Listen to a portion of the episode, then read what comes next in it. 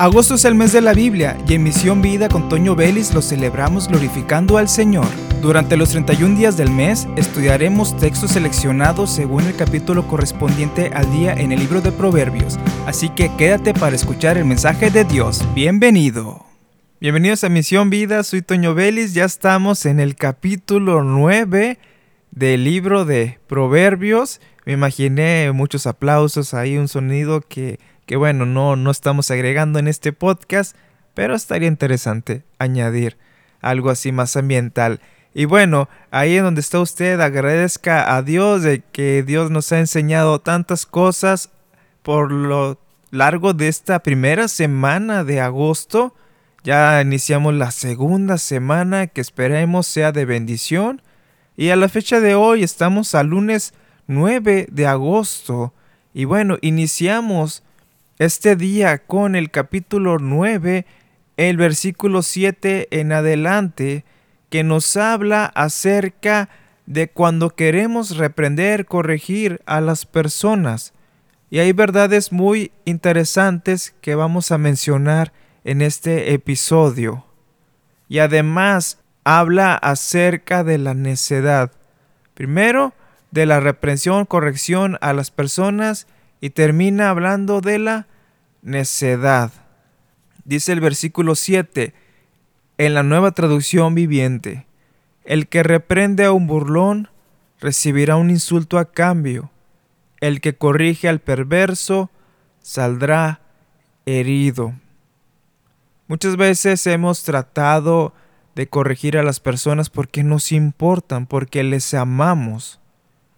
Nos interesa lo que pasa con ellos y les corregimos, le decimos que no está bien, qué es lo que deben de hacer. Y el corregir puede ser no solamente una acción mala, sino también una instrucción como una formación de educación, una formación artística y demás. Y tratamos de ayudar a las personas, porque así debe de ser, no debemos de dar una corrección entre comillas, solo porque algo está haciendo una persona que no está mal, pero para mi juicio, por mis gustos, no es correcto y pues yo voy a limitar a esa persona. Hay que tener mucho cuidado con esto de las reprensiones y las correcciones. No vamos a hacer las cosas por lo que a mí me parece que es lo correcto, por mi juicio, por mi percepción de la vida. No, lo hacemos cuando están ante una situación que les le es perjudicial a ellos, como en este caso la vida, la vida espiritual de ellos. Yo muchas veces he reprendido a amigos y les he dicho con todo el amor de Cristo que enderecen sus caminos. ¿Por qué? Porque a mí me interesa lo que está pasando en ellos. No quiero que ellos eh, tengan alguna mala consecuencia por sus acciones. Pero también llega un punto en, el que ya no sabes ni qué decirles. ¿Por qué? Pues aquí dice la Biblia, el que reprende un burlón recibirá un insulto a cambio, el, el que corrige al perverso saldrá herido. Podemos añadir ignorado, porque les hablamos y no, no, captan el mensaje o no lo quieren captar el mensaje. Y es terrible aquí lo que nos dice, por lo tanto, no te molestes en corregir a los burlones, solo ganarás su odio. Les decimos, pero sí llega un punto en que, Señor, pues ya te lo pongo en tus manos. Esta persona ya no quiere entender. Esta persona ya no quiere atender el llamado a la corrección. Esta persona no quiere cambiar sus malos hábitos. Yo creo que lamentablemente hay personas que han escuchado estos audios y toman esta palabra como algo que no tiene relevancia para ellos.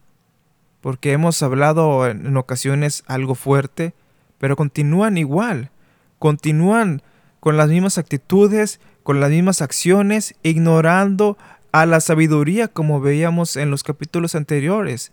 Con nuestras actitudes ignoramos la palabra de Dios, por lo tanto no la amamos Y no podemos decir que amamos a Dios si ignoramos sus mandamientos. Si me amáis, guardad mis mandamientos, dice la escritura. Y es difícil trabajar con personas que, que no quieren atender la corrección o la reprensión. Y repito, las reprensiones y correcciones tienen una base de amor. La disciplina en la iglesia tiene una base de amor. ¿Por qué? Porque es la restauración de la persona. Ahora una pregunta incómoda, desafiante.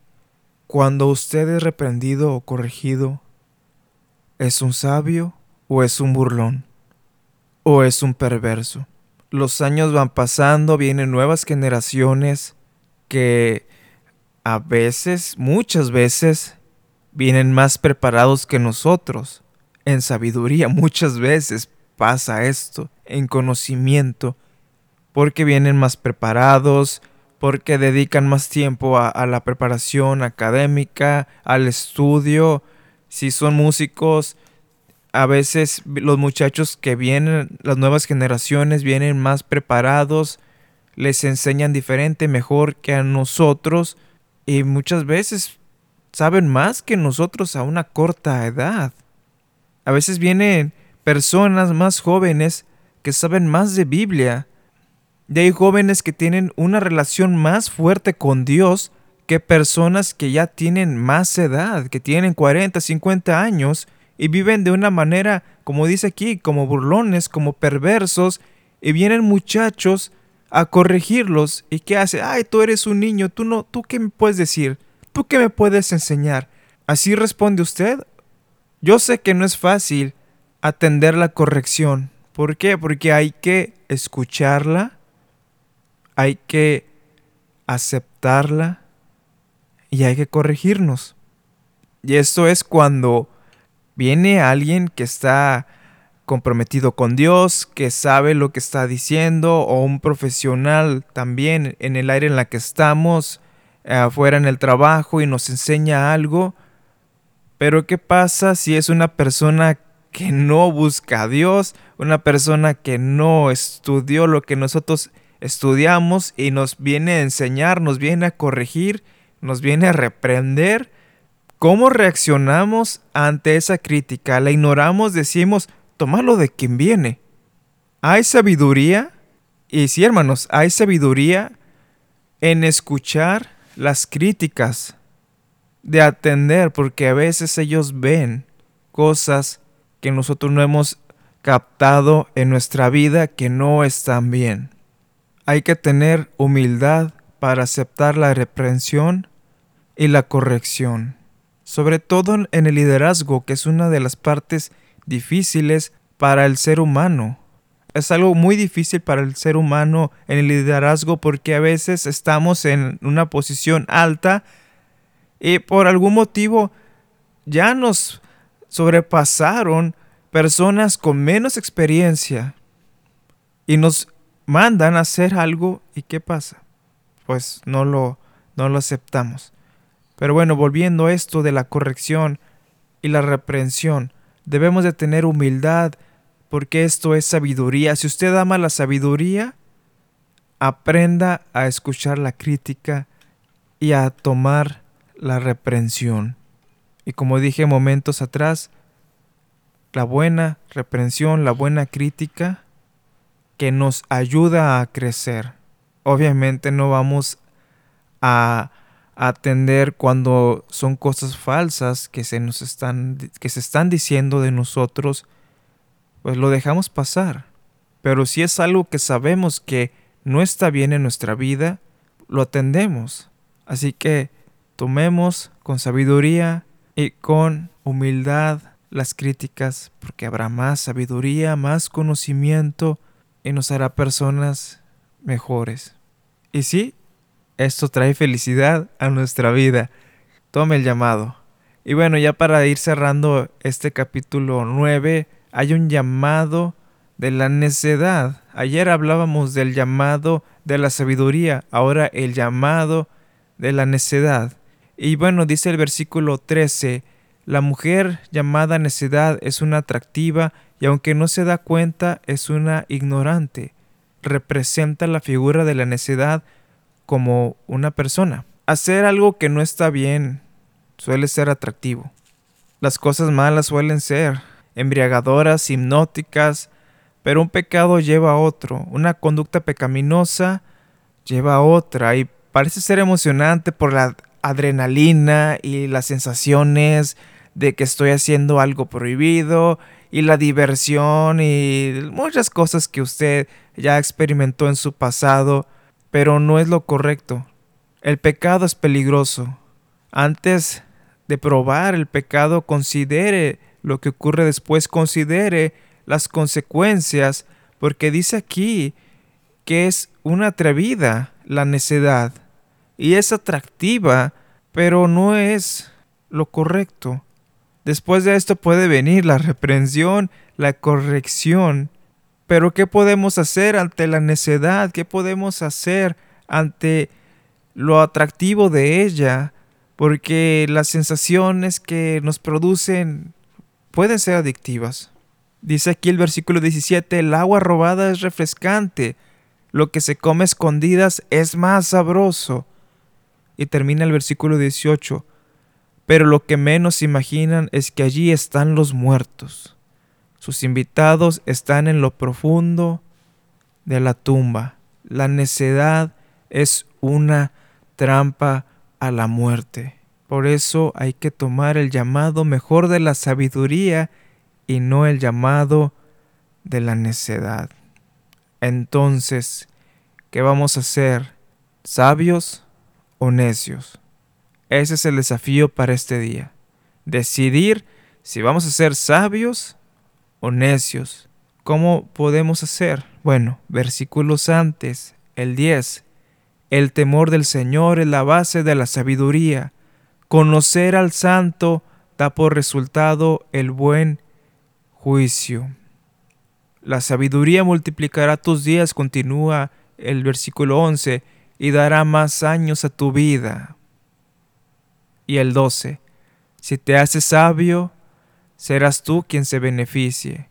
Si desprecia la sabiduría, serás tú quien sufra. Sé sabio. Si estás en la necedad y viene la corrección, tómala. Si estás en necedad y viene la reprensión, tómala. No seas necio en tus caminos. Hermanos, la vida se pasa volando si pone usted atención, más personas conocidas han partido del mundo porque los tiempos así son ahora. No es casualidad que usted esté escuchando esto. Y no me refiero a que estoy diciendo que usted está mal. Tal vez usted conoce a alguien que está mal y usted ha estado pensando que este mensaje es para esa persona. Es tiempo de corregir, es tiempo de reprender con amor para que estas personas sean restauradas y vuelvan al camino del Señor. No podemos como hijos de Dios darle la espalda a las personas que se han desviado.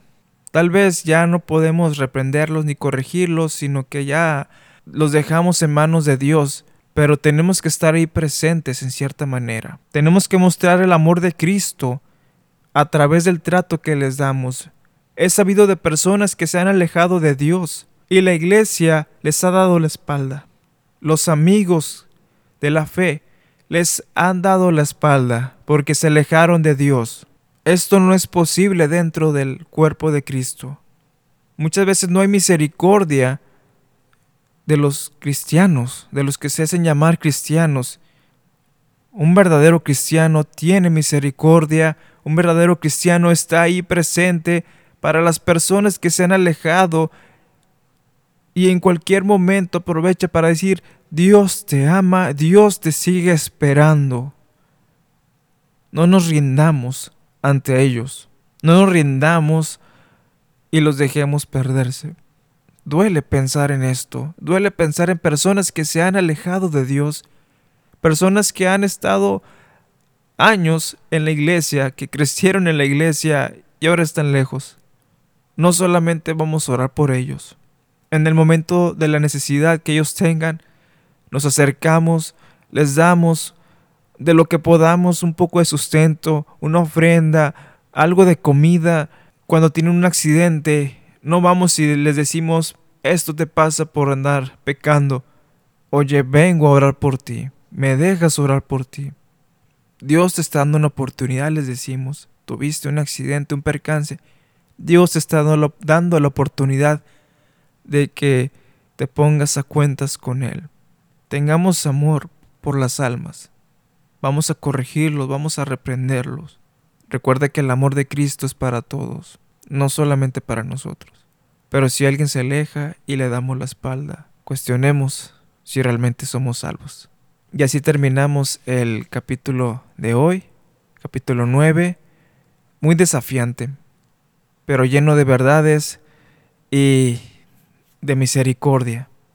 ¿Por qué? Porque nos dice lo malo que hay aquí, la necedad, que al final nos dice que ahí están los muertos que se guiaron por la necedad, pero dice también que el temor de Dios es la base de la sabiduría y en la sabiduría hay salvación. Así que tomemos el camino de la sabiduría y aprendamos y amamos al Señor con todo nuestro corazón. Y así terminamos el capítulo de hoy. Soy Toño Baylis y te invito a que te suscribas a este podcast, compártelo a todas las personas y estate atento que vienen más mensajes del libro de Proverbios. Bendiciones a todos.